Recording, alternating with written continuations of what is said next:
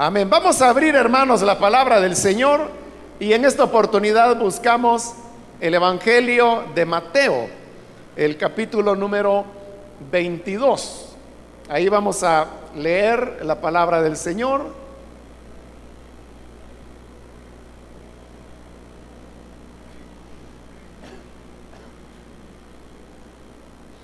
El Evangelio de Mateo, capítulo 22, el versículo número 16 nos dice, y le enviaron los discípulos de ellos con los herodianos, diciendo, Maestro,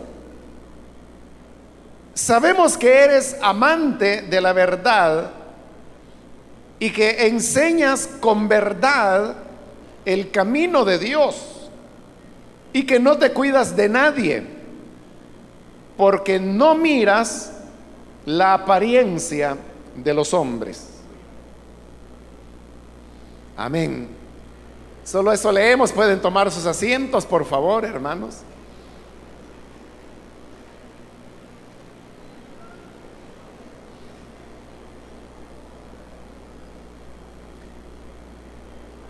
Hemos leído, hermanos, este pasaje donde se nos dice que los discípulos de los fariseos fueron enviados juntamente con los herodianos para presentarle al Señor Jesús una trampa. La trampa consistía en hacer al Señor preguntas difíciles, tratando que ante esas preguntas difíciles el Señor dijera una respuesta incorrecta y así tener de qué poder acusarlo. Entonces llegan ante el Señor y antes de formularle la pregunta,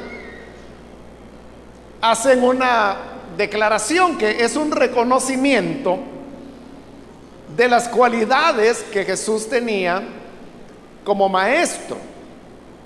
Entonces leímos que efectivamente se dirigen hacia él eh, llamándole maestro, pero le dicen, sabemos que eres amante de la verdad y que enseñas con verdad el camino de Dios y que no te cuidas de nadie, porque no miras la apariencia de los hombres.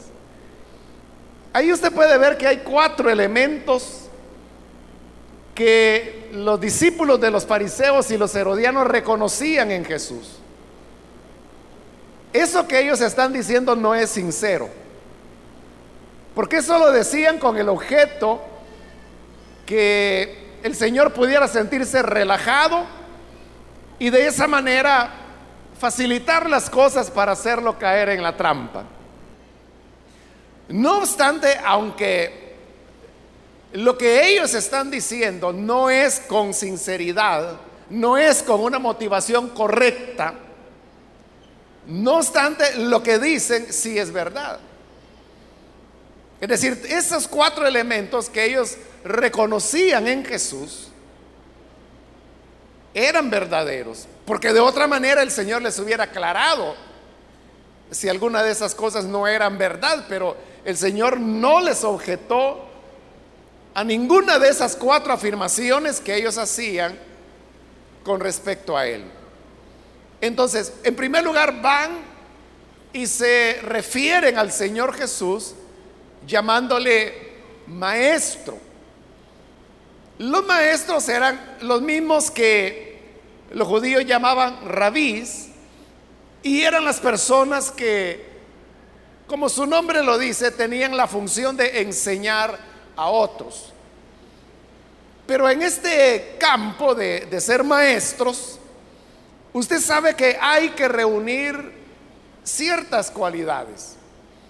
Y cuando íbamos a la escuela, en nuestra enseñanza primaria, nos hablaban de, principalmente en las fechas alrededor del Día del Maestro, de reconocer a los buenos maestros y que eran abnegados que eran entregados a enseñar a las nuevas generaciones.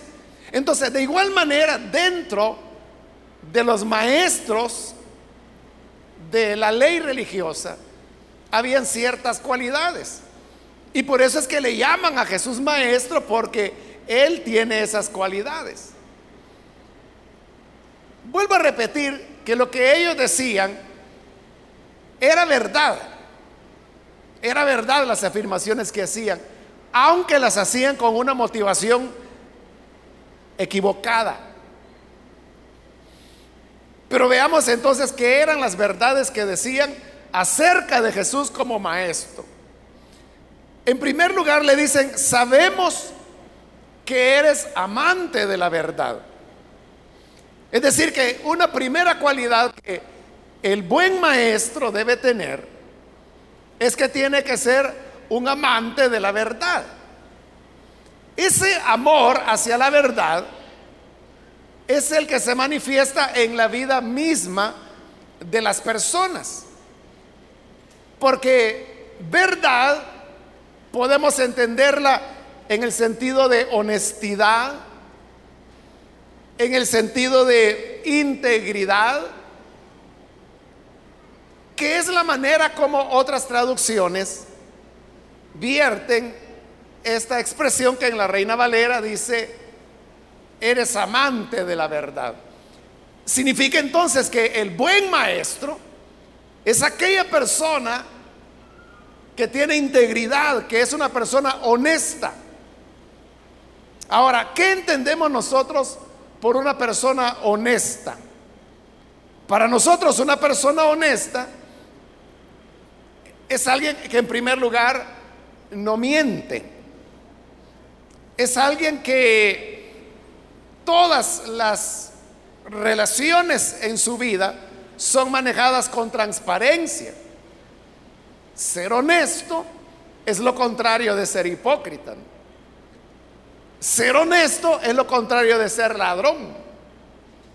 Ser honesto es lo contrario de estar endeudado. Ser honesto es, hermanos, vivir y tener coherencia con lo que se habla. Pues usted sabe que hay personas que tienen discursos, palabras, enseñanzas que son correctas. E, el mismo Señor Jesús lo dijo de los fariseos. Jesús dijo, lo que ellos digan, oíganlo, porque enseñan la verdad, pero no hagan lo que ellos hacen.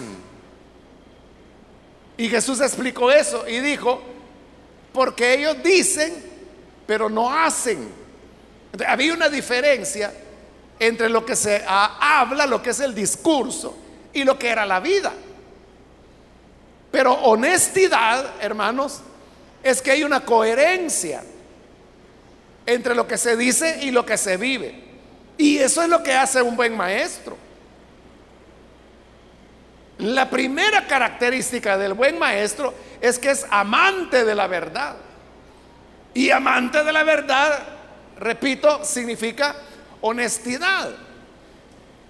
De alguna manera, hermanos, todos, todos los cristianos ejercemos una labor de enseñanza. Los ministros, obviamente, porque ese es el papel del predicador, estar enseñando, estar formando. Y si es alguien que enseña, entonces su papel es ser un maestro. Pero para ser un buen maestro tiene que ser un amante de la verdad. Y eso habla, como ya le dije, de integridad, de transparencia, de honestidad en todas las relaciones que la persona pueda tener. Ausencia de hipocresía, etcétera. Pero no solamente son los ministros del Evangelio los que enseñan. En general todo creyente lo hace. Porque el mandato del Señor de ir por el mundo y anunciar el Evangelio, eso es algo que tiene que ver con todo quien ha creído. Y si usted es un creyente, usted le enseña a sus familiares que aún no conocen a Jesús, le enseña a sus amigos, a los vecinos, a los compañeros de estudio o de trabajo.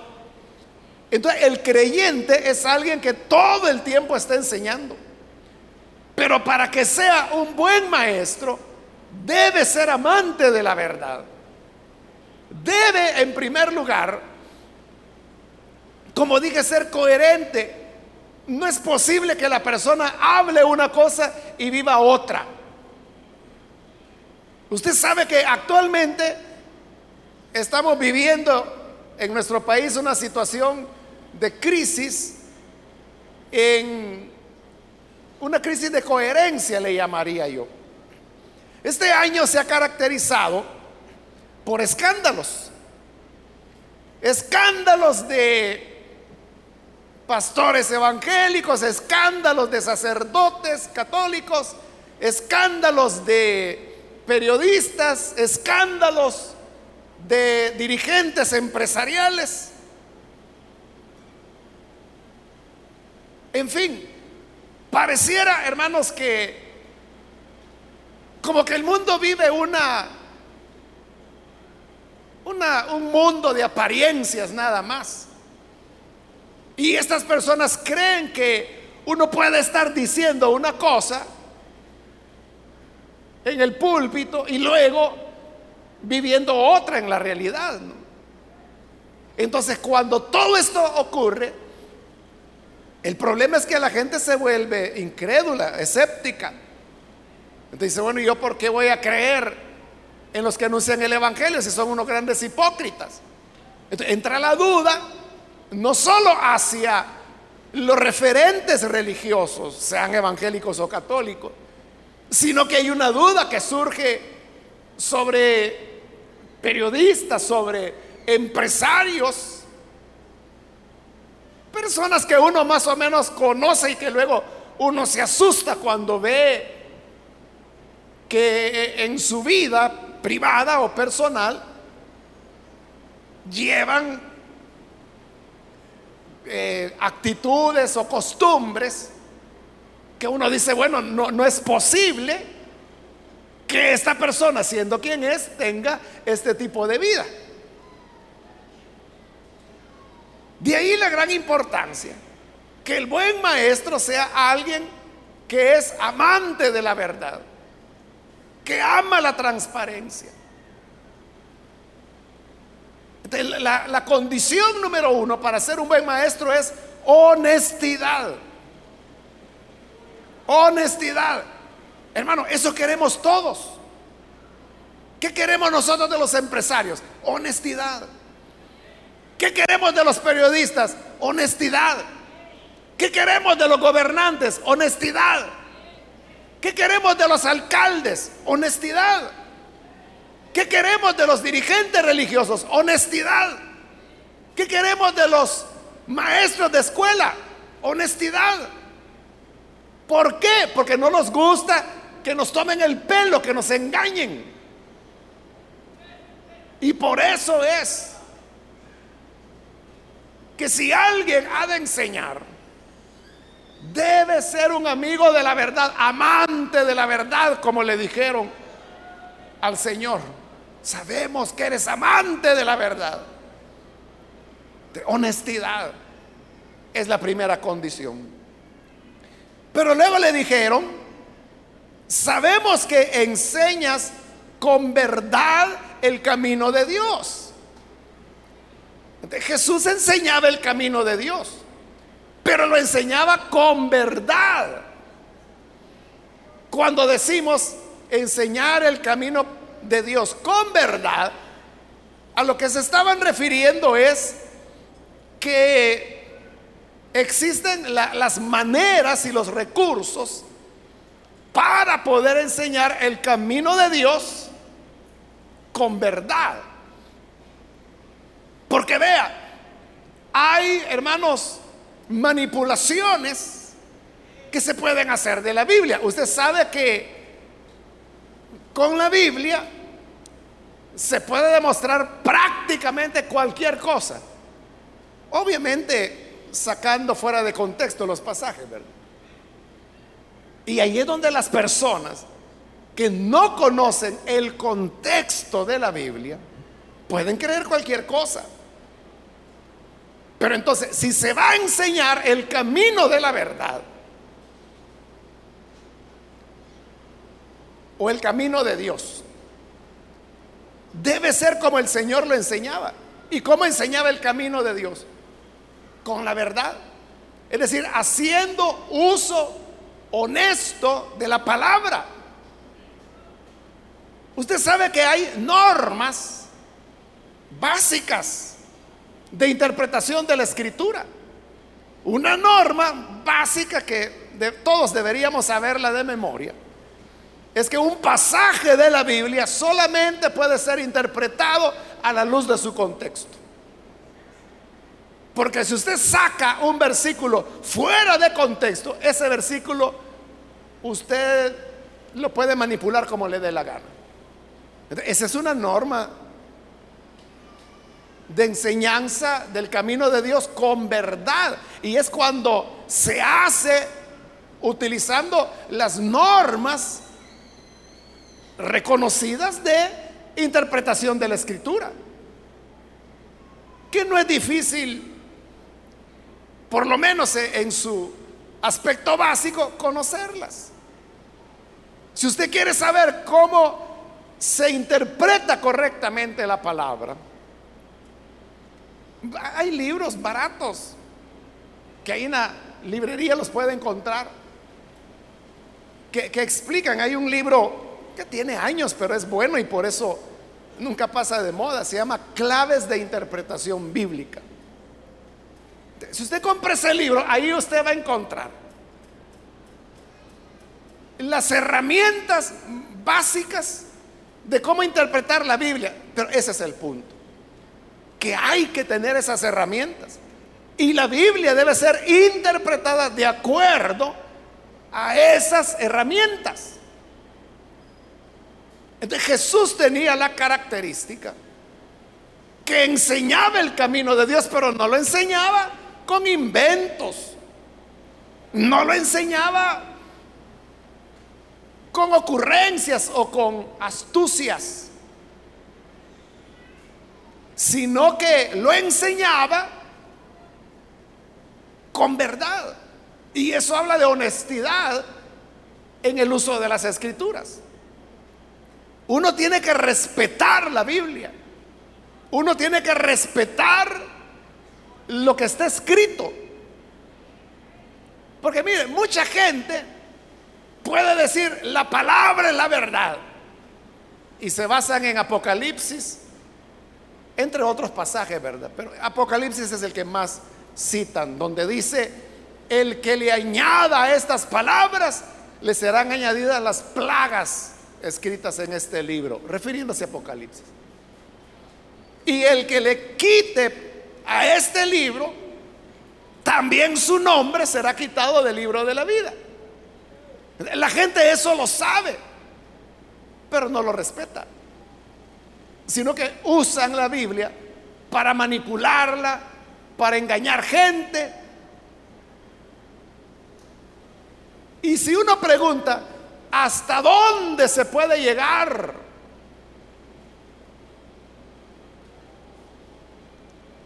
Usando mal la Biblia. Aparentemente no hay límite, hermano, porque uno encuentra groserías. Mire, hace poco me asusté. No sé si usted se recuerda de aquel fulano. No estoy seguro del nombre, creo que era de apellido Miranda, el que decía que era bueno, él dijo varias cosas. Primero dijo que era el arcángel Miguel, después dijo que era el Cristo y después dijo que era el anticristo. ¿Sabe de quién le estoy hablando? De esa secta creciendo en gracia. ¿no? Entonces decían que este señor, Miranda creo que era el apellido, no estoy seguro. José Luis, algo así se llama. No me acuerdo porque de las personas no gratas no les pongo atención. Pero, ¿sabe de quién le estoy hablando? que los miembros de esa secta se tatúan el 666 en la frente, en la mano. Pues de ese le hablo. Entonces, él decía que él era el Cristo, que, él era Dios. Y sus seguidores, cuando él iba a predicar, decían, vamos a oír la palabra del Cristo. Y se referían a él llamándole Padre. Él tuvo varios matrimonios y varios divorcios. La última creo que era ya la tercera señora que tenía. Bueno, él ya murió. Esa persona tuvo una caída de salud increíble. O sea, porque él era un hombre relativamente joven. Y como él era el Cristo, todos sus seguidores le daban el dinero que tenía. él vivía como rey, ¿no? Pero de repente, hermanos, en cosas de meses, él tuvo una caída de salud dramática. O sea, si usted me pregunta, ¿eso fue un juicio de Dios? Yo no sé. Yo, yo no quiero ser juez ni de ese fulano. Sí. Lo que sé es que era una blasfemia cuando él decía que él era el Cristo, ¿no? Y que él vino la primera vez. Decía, yo vine la primera vez y me encarné y me crucificaron, pero ahora ya vine para establecer el reino. Así hablaba él. Bueno, la cosa es que en cosa de meses murió. Y la señora de él, que era como la tercera señora, hoy ella se ha quedado al frente del movimiento. Y yo creí que eso era el final de toda la historia. Pero no, hoy resulta que esta señora salió más viva que el muerto. Porque hoy sale con una nueva enseñanza diciendo que todos esos dos mil años hemos estado equivocados y que Jesús, el Mesías, no era un hombre, sino que resulta que era una mujer. Imagínense.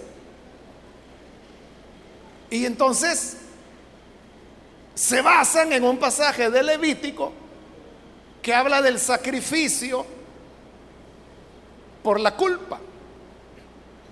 Entonces, eso sí lo dice Levítico. Dice que para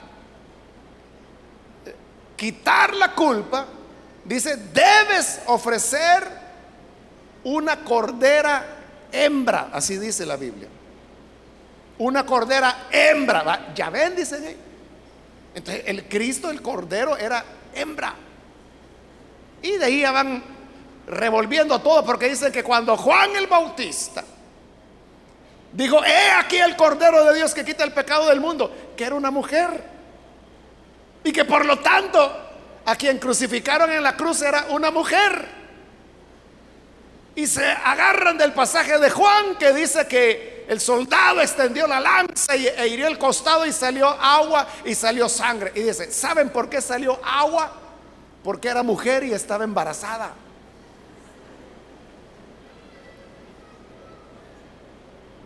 Pero la cosa no termina ahí, sino que dicen, ese Cristo murió, pero él prometió resucitar y ya resucitó, está vivo, la Crista. O sea, porque es mujer el Cristo ahora. ¿Y quién cree usted que es el Cristo resucitado? La mujer del fulano este, que hoy se ha puesto como nombre Melquisedec Lisbeth. Y ellos dicen que por eso, dice, los cristianos nunca reciben respuesta a la oración, porque Él dijo, lo que pidan en mi nombre, yo lo haré. Pero que como los cristianos oramos a un Jesús hombre, por eso no tenemos respuesta, dicen ellos. Sino que hay que orar al verdadero nombre del Cristo, que es mujer. Y esa es la fulana, la Lisbeth esa. Entonces todas las oraciones tienen que ser hechas a ella. Salió más viva que el marido, ¿verdad? El problema, hermano, es que yo no sé si mucha o poca gente, hay gente que cree eso. Y ahí está lo que le digo toman versículos de la Biblia fuera de contexto y no se dan cuenta las implicaciones que eso tiene. O sea, porque hagámonos locos por un rato y aceptemos que era cierto que era una mujer la crucificada y que estaba embarazada y que por eso salió agua. Entonces la pregunta sería, ¿y de quién estaba embarazada?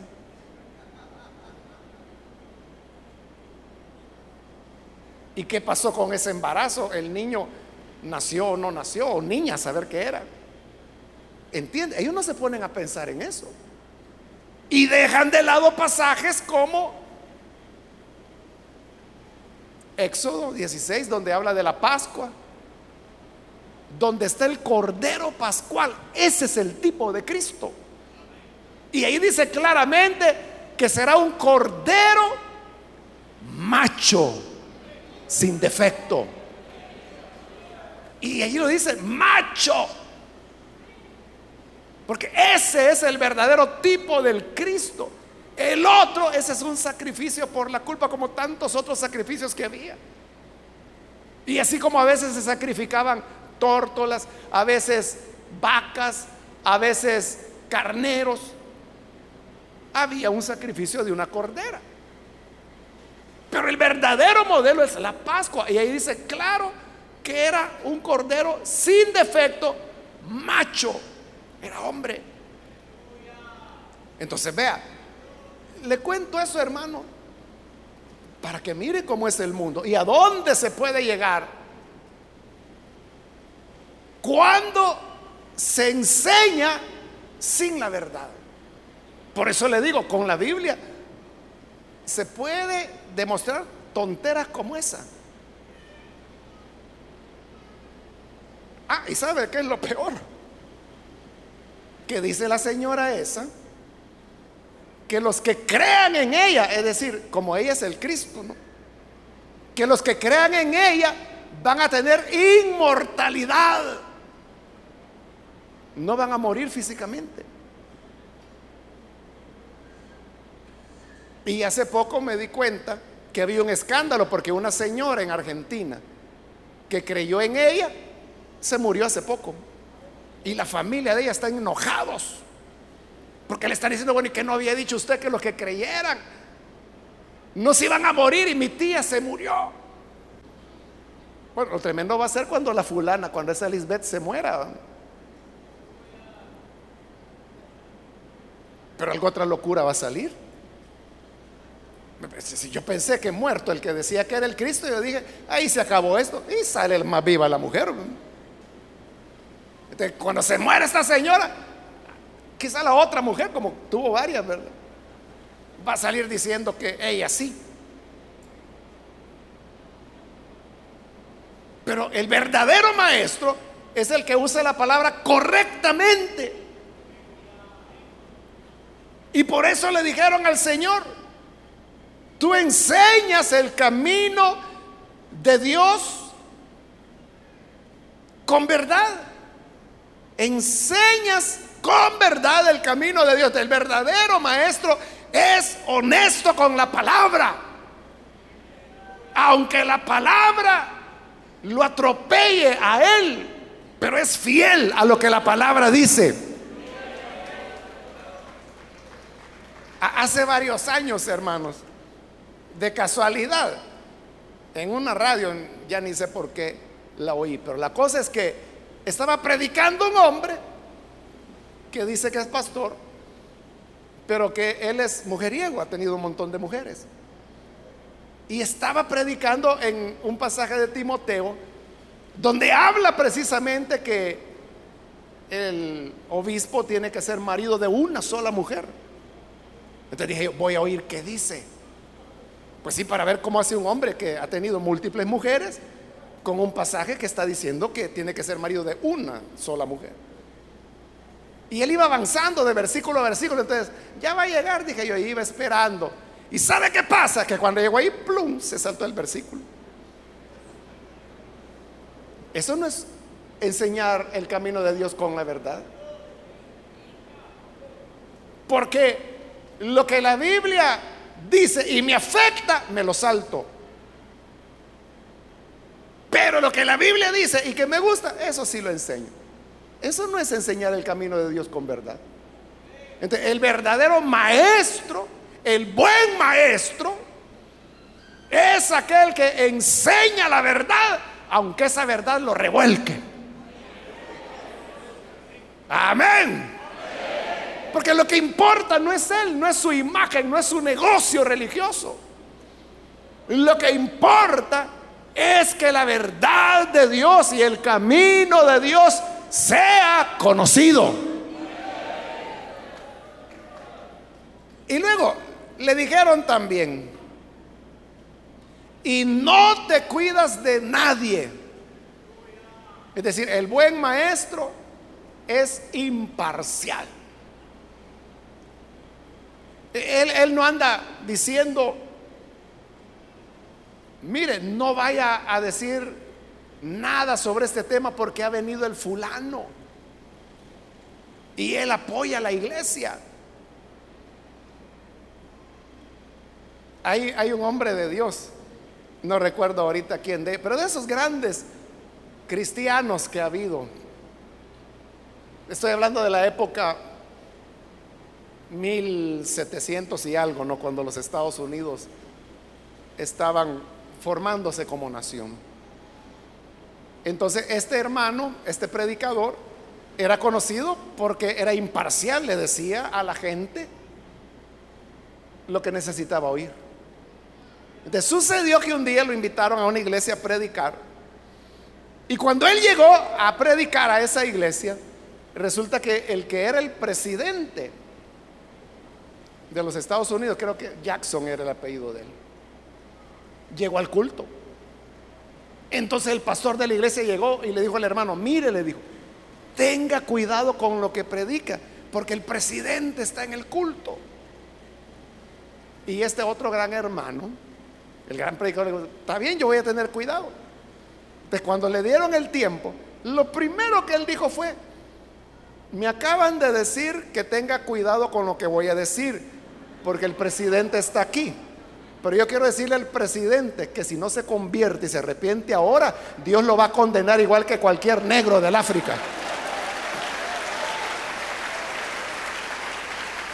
Así comenzó.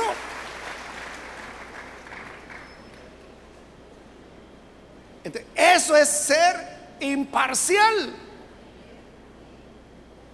O sea, porque muy el presidente de los Estados Unidos podía ser que no era tan grande en esa época el país como ahora, pero ya era el presidente. Pero él dijo, lo va a condenar Dios como cualquier negro de Guinea. Porque solo hay un camino. Y ese camino es Cristo. El que creyere será salvo. El que no creyere ya es condenado. Punto. eso le dijeron al Señor. No te cuidas de nadie. Enseña la verdad y no te cuidas, o sea, no te importa quién está oyendo.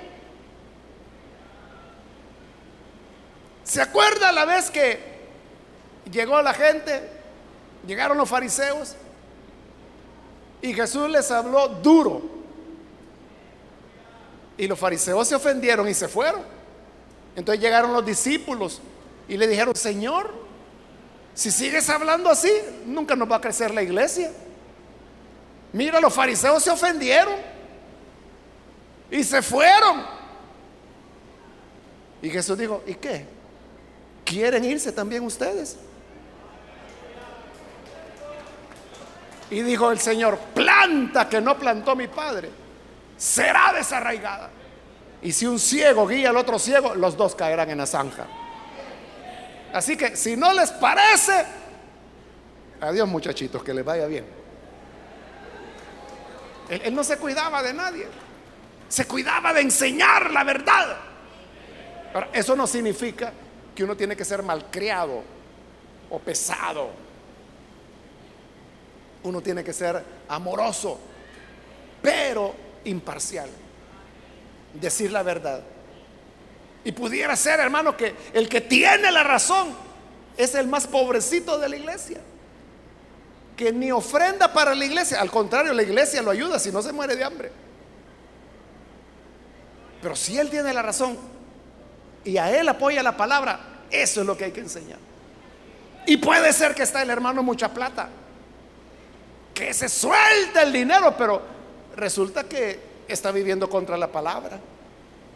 Entonces ya no vas a predicar la verdad porque se te va el Señor mucha plata. Que se vaya, no dependemos de Él, dependemos de la gracia del Señor. Que honra a quien le honra. Y como el buen maestro honra a Dios, siendo imparcial, no cuidándose de nadie.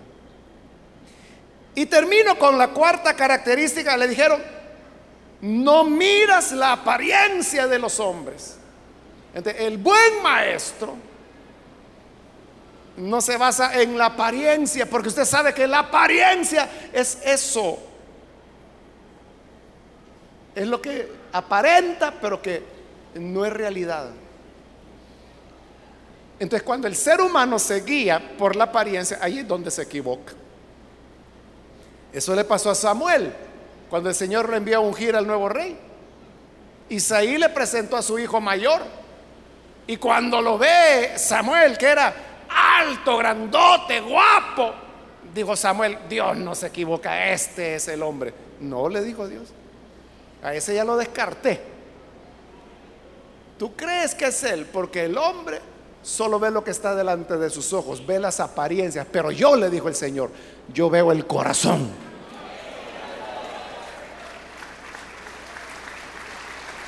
Amén. Entonces, el buen maestro no se deja guiar por la apariencia. Porque hay personas, hermano, que parecen tan razonables, tan educados, y cuando hablan con uno, fácil. Lo hacen creer a uno que son personas correctas porque hablan muy correctamente. Pero es esa apariencia. El buen maestro, como le dijeron al Señor, no mira las apariencias de los hombres. Ve el corazón. Nosotros no podemos tener la capacidad de conocer el corazón de cada persona. Pero las palabras, la Biblia, dice que es una espada de doble filo que discierne las intenciones del corazón. Entonces no necesitamos adivinar o conocer la realidad del corazón de las personas. La Biblia se encarga.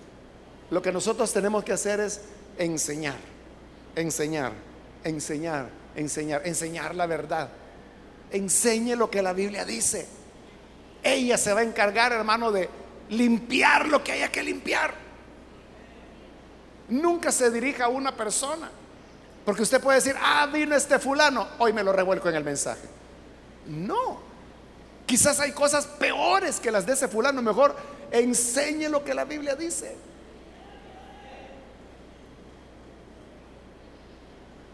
Varias veces me ha ocurrido, hermanos, que yo he predicado así como ahora. Y luego llegan personas que me dicen, mire hermano, ¿y usted por qué está hablando de mí? Y yo ni sé quiénes son. Mire, si quiere decirme algo, dígamelo a mí, no le esté diciendo del púlpito. Y yo ni sé de, qué se trata. Ellos solitos se están descubriendo. Sí, porque el, el tema, así como hoy, ¿verdad? El tema es ¿Qué hace un buen maestro? Imagínate que viene alguien y me dice, mire, ¿por qué está hablando de mí? Él sabrá, él mejor que me diga, ¿verdad? ¿Por qué? Se siente aludido. O si se habla de, de que no hay que robar. Y viene a decir, mire, ¿por qué está hablando de mí? Él solito está diciendo que es. Entonces, esa es la importancia de basarse en lo que la escritura dice. Porque la Biblia no ve las apariencias, sino que siempre está señalando lo que todos necesitamos oír. Lo que todos necesitamos oír. Hoy, hermanos, hay tantas iglesias en el país que la gente tiene la opción de escoger la iglesia que quieran y donde les hablen lo que ellos quieren oír.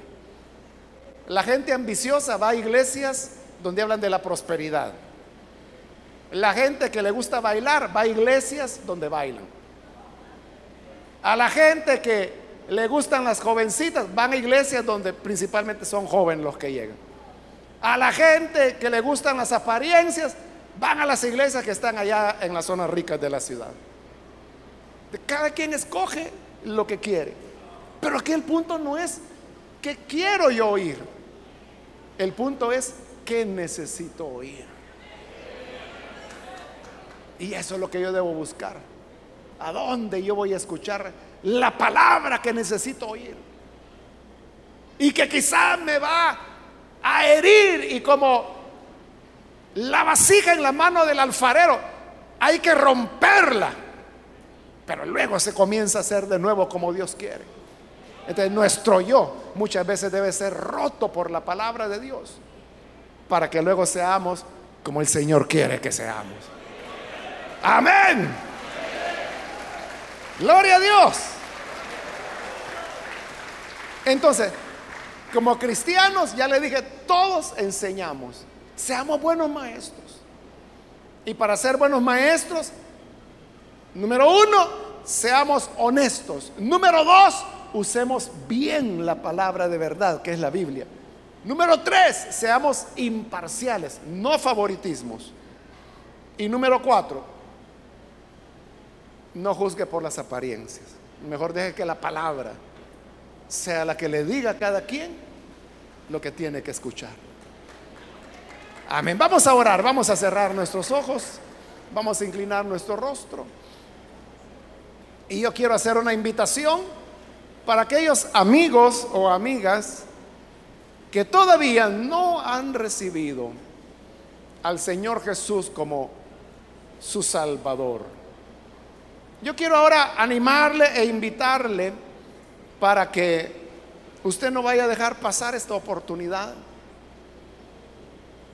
Y si hay algún amigo o amiga que ha escuchado hoy la palabra y esta palabra le confronta, yo quiero animarle para que hoy usted tome una decisión que va a cambiar el resto de su vida. Y eso es creer en el Evangelio de Jesucristo. Si usted quiere venir, necesita entregarle su vida al buen Salvador. Entonces, ahí donde usted se encuentra, le voy a invitar, por favor, que se ponga en pie en señal que usted anhela entregarse al Hijo de Dios y vamos a orar por usted.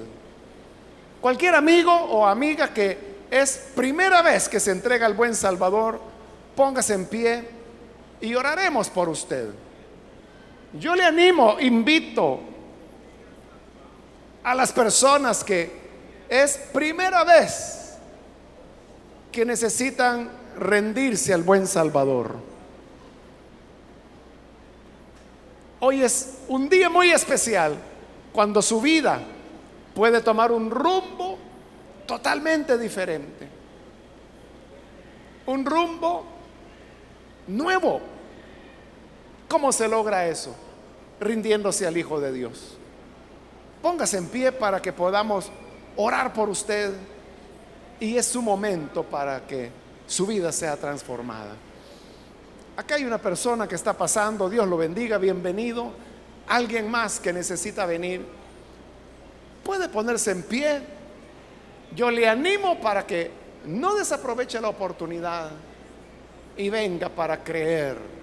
Puede ponerse en pie. Muy bien, aquí hay otro caballero, Dios lo bendiga, bienvenido. Otra persona más que necesita pasar, puede ponerse en pie. Venga, queremos orar por usted. Hoy es el día cuando las cosas pueden cambiar. Acá hay un joven, bienvenido, Dios le bendiga. Alguien más que necesita tener un cambio de vida. Yo le invito para que se ponga en pie, queremos orar. Muy bien, aquí hay otro hombre que pasa, Dios lo bendiga, bienvenido. Algo otra persona. Hoy es el momento.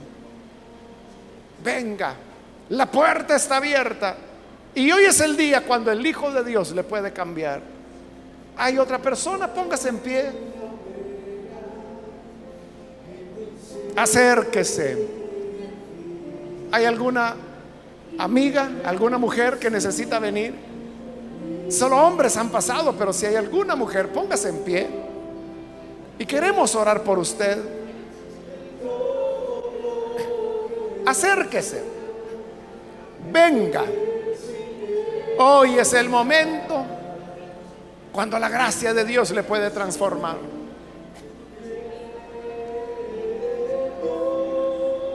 ¿Hay otra persona?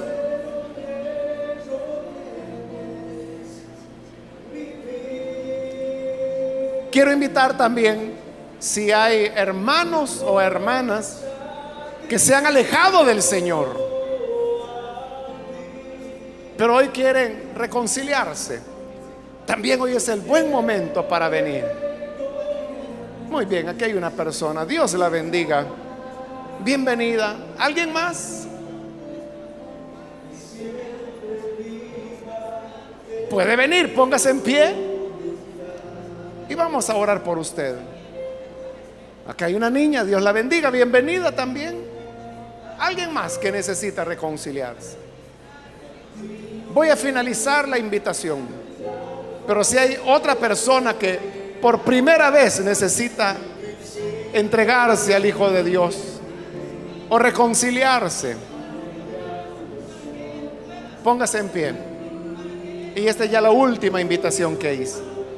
Muy bien, aquí hay otro joven. Bienvenido. Dios le bendiga. Ahí atrás también hay otra persona. Dios le bendiga. Bienvenido. Si hay alguien más, puede pasar. Pues vamos a orar en este momento. A usted que nos ve por televisión, también le invito para que se una con las personas que están aquí al frente. Oremos juntos y reciba al Señor en su corazón. Padre, te agradecemos por las personas que están aquí al frente, también por aquellos que ven a través de televisión, escuchan a través de radio, por todos los medios, que tú permites que esta palabra llegue, que pueda cambiar, transformar, renovar a las personas. Y que así, Señor, haya vida nueva, un cambio, una transformación en cada persona. Queremos seguir tu modelo, Señor. Queremos ser buenos maestros. Permítenos ser imparciales, honestos, usar bien la palabra, no guiarnos por las apariencias, para que así, Señor, seamos usados por ti y que el conocimiento de tu evangelio pueda desarrollarse, pueda crecer y expandirse para gloria de tu nombre. Por Jesucristo nuestro Salvador lo pedimos. Amén y amén.